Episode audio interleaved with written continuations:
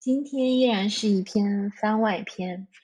嗯，读书的事情主要是因为最近录了《沙丘》这个系列 著作的坑，一直都还没有读完，就是需要花比较长的时间吧。然后可能也没有什么新的想要推荐的其他的书了，就先暂停。但是我自己有一个，我近期。非常喜欢的剧集，所以今天想要来聊聊这部纪录片。它的名字叫《How to with John Wilson》，约翰威尔逊的十万个怎么做。在开始这个剧集介绍之前，想先聊聊 HBO，因为这部剧是去年在 HBO 上的。我们传统印象里的 HBO。比较经典的电影啊、美剧啊，都是比如像《权力的游戏》《兄弟连》这种，就是常年霸剧 Top One、Two、Three 的这样的一个存在。但是《How to with John Wilson》它其实是一个嗯纪录片，或者说你更觉得它像是一个日常的 Vlog。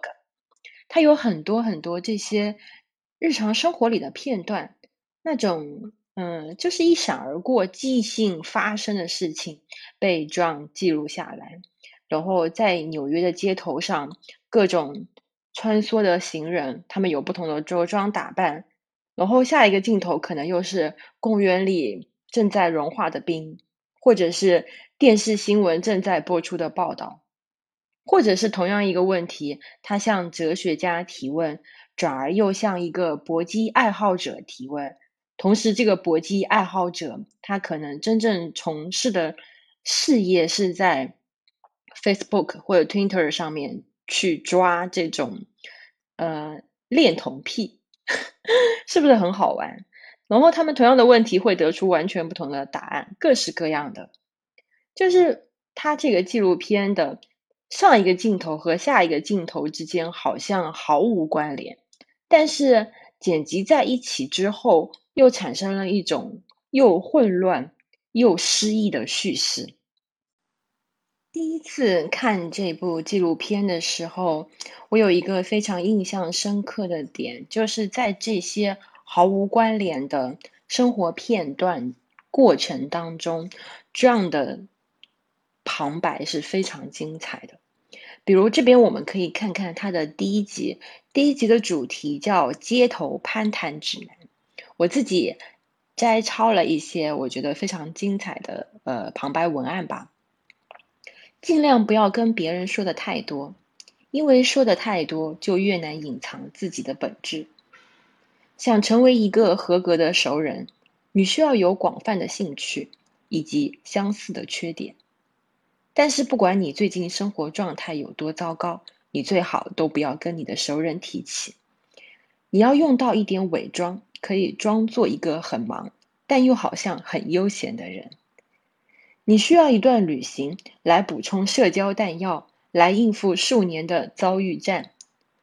这立刻让我想到那些流行的热门的目的地啊，或者是运动方式啊，网红打卡餐厅啊，以及我们现在中国社会最流行的密室逃脱、恐惧密室等等。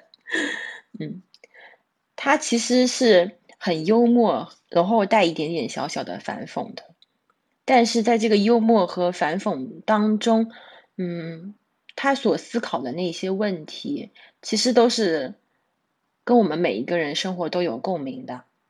特别是第一集讲到街头攀谈指南的时候，他其实是在讲当下社会，嗯，人与人之间的一个关系吧，不管是你和你的老友，或者是。你想去认识一个新的陌生人，你到底该如何开始，或者是你该如何嗯表达自己？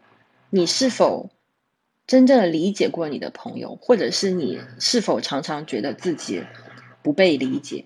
不管是你的家人、你的密友、你的伙伴等等。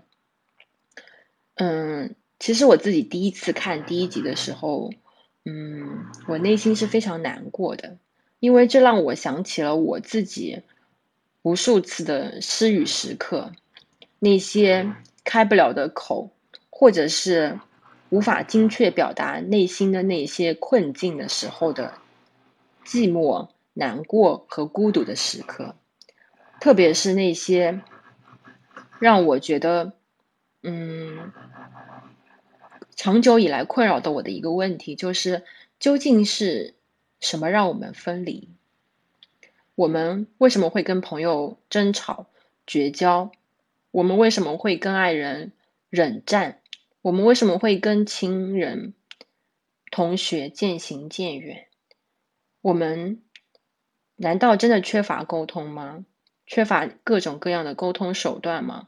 按理说，其实我们有了微信，有了电话，有了各种各样的沟通工具，但是为什么我们却越来越……难以说出内心真实的感受呢？Anyway，我想说的是，嗯，旅行社的那个姐姐实在是太酷了，在第一集中间段出现的，她以一种自问自答的方式，轻描淡写的讲述自己离婚的过往，你会感觉这是一种非常好的。对自己过往事情的消解，嗯，我非常喜欢这个。可以，他具体说了什么？他具体是怎么样自问自答的？我觉得可以留给大家去看那部剧集的时候感受吧。嗯，到最后就是第一集的最后，我觉得这样他就不仅仅是单纯的嘲讽啊，或者是单纯的记录。他自己得到了一个他自己的答案，他觉得我们每个人内心那些难以说出口的，嗯，情绪困扰，他压抑到一定的时刻，就好像会成为内心的一个块垒，嗯，像猫砂盆里的便便，你就是需要及时去清理它的。也许你能找到一个。这样的聊天对象，这个聊天对象他不一定是你非常好的朋友，他甚至可能就是你在一个陌生的旅行中认识的一个人，或者是你自己做了一些事情来改变自己，来调整自己，去清理这些快垒，然后等到下一次，你又能真正开始一段愉快的攀谈了。到嗯，最后创作者他有一个镜头，就是他在自己的家里拿掉了前女友留下来的绿植，换成了他在旅行时和一个新认识朋友的合影，作为结尾。哇，这一刻就是我觉得非常的治愈。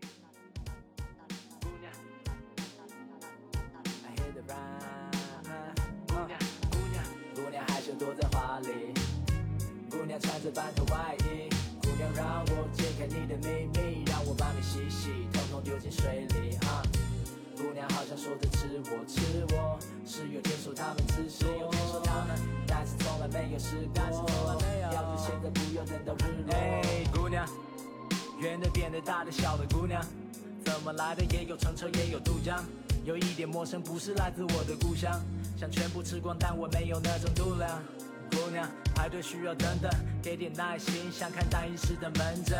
谁想被我含着，谁敢承认？先让我查查你的营养成分。姑娘穿比别人多一件，姑娘穿比别人多一件。啊，姑娘，姑娘穿比别人多一件，姑娘穿比别人多一件。姑娘，姑娘，姑娘穿比别人多。嗯，这是关于第一集的一些简短的介绍吧。它这部剧集总共有六集。然后其实每一集的标题都很莫名其妙，比如像第一集《街头攀谈指南》，你大概还能想象出一些他可能会聊到的主题。但是比如第二集《脚手架架设指南》，第三集《记忆力增强指南》，第四集《高能预警》，这第四集有一些呃违禁的画面吧，我是后头。找资源才看到的，所以是最后一集。嗯，这集叫家具附魔指南，然后第五集叫餐费分摊指南，第六集叫完美会饭指南。你看，就是每一集都很无序，就是没有任何的连贯，就好像很随意的想到哪儿就取了一个这样的主题。但是我敢保证，就是像第一集一样，让用他这种看似混乱但是诗意的，嗯，叙事方式，让每一集都充满了与众不同的魅力。最后，我还想再说说关于纽约，因为整部剧集其实主要的嗯城市背景都是发生在纽约的故事，这样自己也是一个一直生活在。纽约的这样的一个摄影师吧，他真实的职业。嗯，关于纽约，其实已经有很多纪录片啊、电影啊、美剧啊去拍摄过这样的一个城市。嗯，他到底还可以再怎么样拍摄？嗯，与众不同的纽约呢？就用他自己想说的是，他想展现一个真实的自己每天都看到的，或者是自己每天都在想。的思考的纽约，所以最终会有这样的一个系列剧集发生。他这里提出了一个嗯很有趣的思考，叫观察者效应。观察观察者效应就是说，嗯，现在我们所流行看到的那些真人秀啊、综艺短片，他们是否就是真的真实呢？他们真的没有被那些庞大的摄制组人员所影响吗？被那些其实就是架设出来的场景所影响吗？难道他们自己就真的没有一点点嗯粉饰或者是演绎吗？他更希望、更喜欢他自己的这种一次性的拍摄机会所记录下来的生活片段。他觉得这每一个镜头都是独一无二的。在我自己的理解下来，我觉得这就是一种即兴发生所带来的魅力，因为只有当真正即兴发生的那个状态下，所展现出来的才是真实的样貌。嗯，这个，嗯，让我有一些其他剧集的联想啊。嗯，我之前刚好也看过一些同样也跟美呃跟美国纽约有关的一些东西，也可以作为联想推荐。嗯，再多聊两句吧。比如第一个纪录片叫嗯弗兰勒伯维茨，假装我们在城市。弗兰勒伯维茨是当代的一个典型的纽约客，他自己是评论家、作家的身份。然后导演马丁西斯塞斯呢，与他一起合作进行了一个这样的一个对谈式的纪录片，来聊聊弗兰勒伯维茨眼中当下的纽约到底是什么样的。这是第一个，然后第二个的话，还有一个第二部的话，它就比较轻松一点，嗯，比较像旁观者视角。它的名字叫丁海寅的徒步报告。丁海寅是韩国嗯这几年比较当红的一个小生吧，然后是他自己的视角去纽约旅行的一个这样的一个徒步记录报告，嗯。这个片子其实它没有什么深刻的内容，它就是一个纯粹的旅行记录。但为什么我觉得难得的点是，他刚好在疫情爆发之前，就是二零一九年去的纽约。你看到那个时候一切都还是正常的，然后有很多游客的纽约，会让我觉得很怀念。大家都没有戴着口罩，可以自由的在城市里行走。加上，嗯，小丁他蹩脚又很勇敢的英文，就让我自己，嗯，很有代入感，就像我自己第一次去国外一样。嗯，这是第二步。然后第三个的话，我想说的是一个美剧，叫《科明斯基理论》，它目前出了三集吧。嗯，科明斯基理论它其实是两个七十岁的嗯密友之间的一个故事。属于呃典型的关爱关怀老年人视角的生活的美剧，但它嗯架设的也场景也是在纽约，就是它虽然是一个被创作出来的故事，但是我觉得里面有很多非常触动我的片段，比如这个两个男主人公，他们经常在同一家餐厅吃饭聊天，然后。每一次服侍他们的那个服务生是一个比他们更老的，可能已经九十岁的一个老头。他有一个很经典的片段，就是那个那个老年服务生，他颤颤兢兢的端着两杯威士忌上来给他们的时候，这两个主人公也只是对视了一下，然后一闪而过，就感觉好像这个，呃，颤抖的但又还没有倒的状态，他是多么的习以为常，嗯。这就是嗯，我关于嗯《How to with John Wilson》之外的一些嗯其他的关于纽约的一些嗯纪录片啊、剧集啊的一些推荐吧。嗯，关于嗯这部剧集，今天就讲到这儿。最后，我想说，嗯，这是一个奇怪的剧集，可是真的奇怪吗？我是王丽丽，一个三十五岁的广告文案。我们下次见。